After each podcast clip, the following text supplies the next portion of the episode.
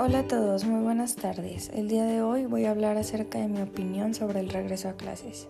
En mi opinión, el regreso a clases sí es necesario. A la mayoría de los adolescentes nos gusta más ir a clases presenciales debido a que tenemos una mayor socialización. Y en mi opinión, las clases en línea hacen que tengamos un mayor desgaste emocional. El regreso a clases en estos momentos podría sonar muy extravagante, debido a que ya nos desacostumbramos porque hemos estado mucho tiempo en clases online.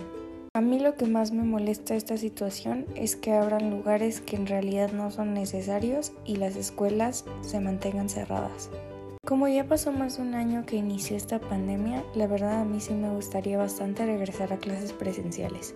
Pero en realidad no podemos hacer nada al respecto hasta que las autoridades lo indiquen.